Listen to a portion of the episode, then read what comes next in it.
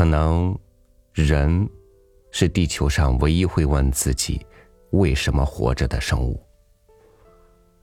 这个问题无关年龄和阅历，每个人都在追问自己，每个人也都因为有了不同的答案，而有了接下去的生活。你现在的努力，为的是什么呢？与您分享柴春芽的文章。三十岁那年，我突然厌倦了物质性的世俗生活。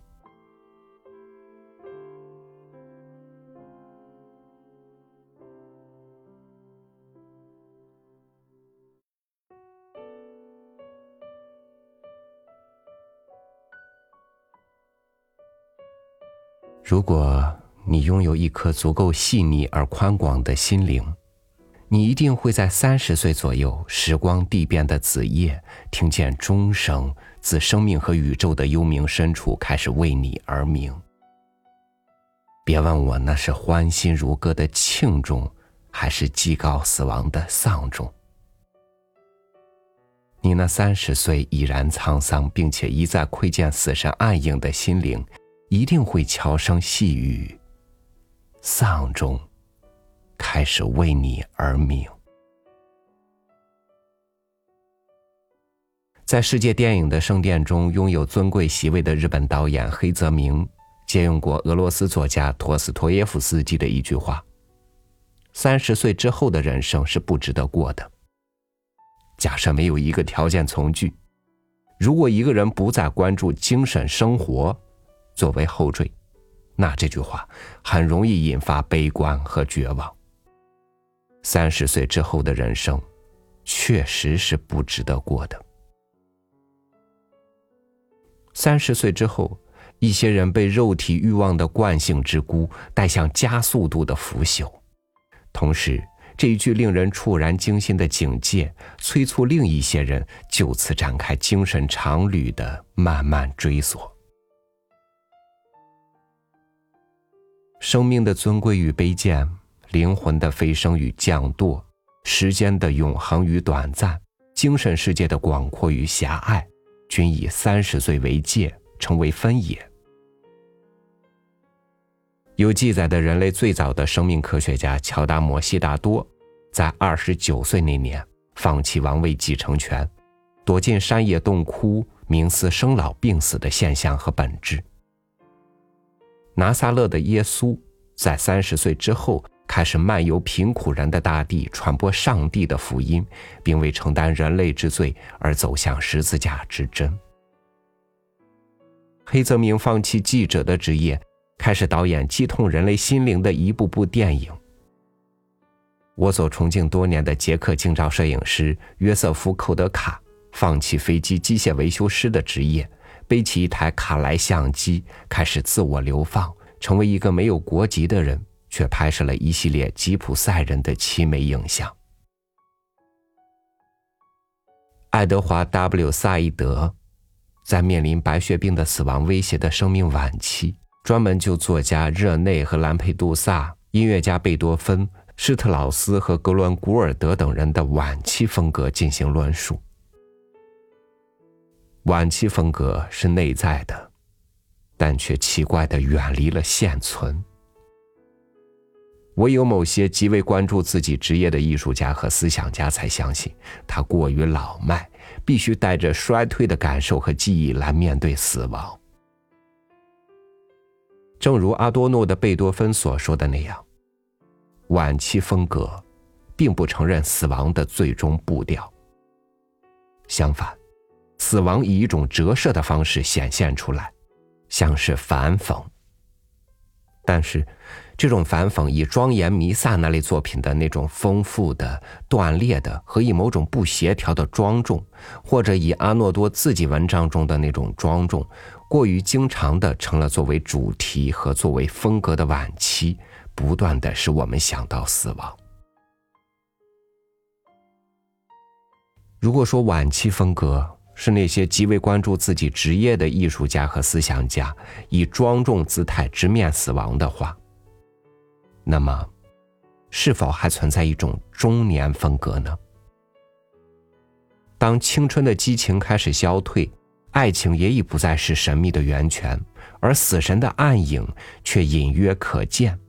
中年艺术家和思想家第一次为一种生命必将断裂的悲剧和生命是否能够获得永恒的哲思所震撼。物质世界以其貌似坚固的虚幻，令中年艺术家和思想家感觉到虚无。青春期的抒情被这虚无冲击，成为粉末。唯有倾向于哲学和宗教，你才能消弭内心所涌动的虚无和悲伤。在我看来，中年风格是一种由经验到超验，由物质到精神，由世俗到诗性，由生到死的过渡状态。罗兰·巴尔特就任法兰西学院院士之后，于1978年新学年的第一课中，以另外一种方式讲到了中年风格。他引用但丁《神曲·地狱篇》中的第一句诗：“当人生的中途”，来阐释年龄是写作主题的组成部分。于是，一方面我不再有时间尝试其他生活。我将必须选择我最后的生活，我的心声。另一方面，我应当从此黑暗之地离开，是重复工作的耗损和悲痛把我带离此境。由此，一个处在人生中途的人必将遭遇启蒙，如同但丁遭遇维吉尔的指引。就我个人的体验和写作实践而言。中年风格是存在的，而这种中年风格肇始于三十岁。三十岁那年，我突然厌倦了物质性的世俗生活。在此之前，我在兰州、西安、广州、深圳和北京的平面媒体做过文字记者、副刊编辑和摄像记者。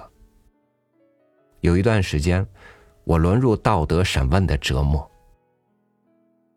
我们要生活，我们是带着镣铐在舞蹈。这种大面积谎言性的推诿与虚荣性的美化，将因自我道德审问的缺席而产生的耻辱，置换为对于某种荒谬的鲜艳性体制的责难，从而呈现出整个新闻从业人员普遍的自省苍白和道德冷漠。我的新闻理想逐渐幻灭。而心灵解放的道路总是遥遥无期。历史的经验证明，摆脱精神奴役，从而迈向精神解放的方式有三种：A. 艺术创作；B. 科学研究；C. 宗教修行。同样，这也是抵达真理的三条道路。人类各种自成理论体系，并且超越了种族主义的普世宗教，与文学艺术和科学一样，都是人类通向真理的不同道路，并在某一点必然交汇。我们太多的人站在不同道路的起点上，因为无知导致的偏见而互相诋毁。但是，各民族的才智之士从不同的起点迈步。以无比坚韧的毅力和热情洋溢的理想，向着那个交汇点砥砺而行。人类社会每一次智力的飞跃、人权的提升和人道主义的进步，全都仰赖于艺术家、科学家和僧侣们的圣徒情怀和精神遗产。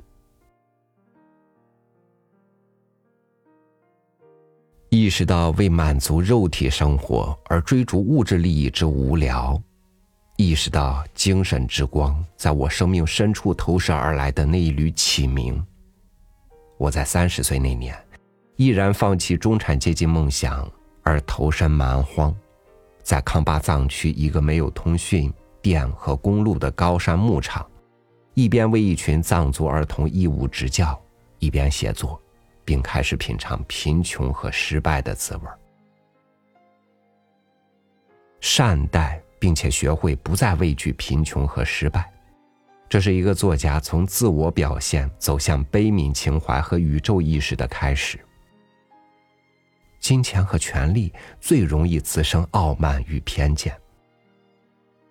善待并且学会不再迷恋金钱和权力，会使一个作家变得高尚而且纯粹。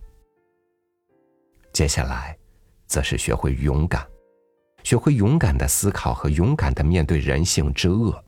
当然，包括自我的人性之恶。一个人变得比另一个人聪明，并不是一件多么艰难的事情；但是，一个人变得比另一个人勇敢，则是相当不易。当新启蒙的呼号在这千年荒芜的大地上响起。两千年前镌刻在雅典城邦的帕特农神庙上的那句先哲的箴言，历经野蛮兵险和人类蠢行的层层玷污，仍然熠熠生辉。认识你自己，请注意，帕特农神庙上镌刻的不是认识这个世界，而是认识你自己。认识你自己这一箴言，乃是哲学的发轫。以此为源，人类思想的河流虽经唯物论的处处减滩，却始终沿着认识论的河床而逐渐浩荡，并且不断催生出诸如休谟“存在即被感知”和笛卡尔“我思故我在”的革命性思考。从来就不是物质第一性，意识第二性。也从来就不是物质决定意识，意识是对物质如同镜面一样的反应。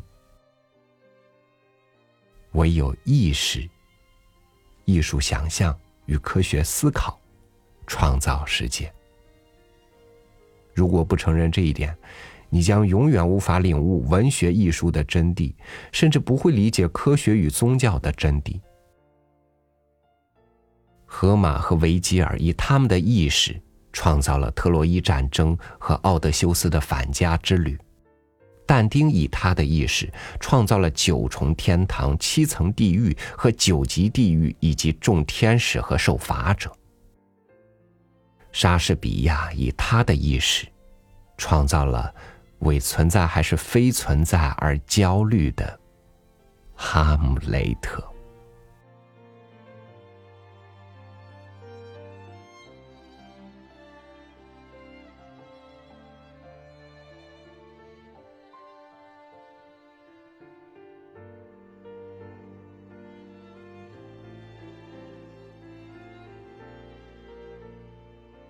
人心是容易失衡的天平，我们一生都在学习怎么将它摆正。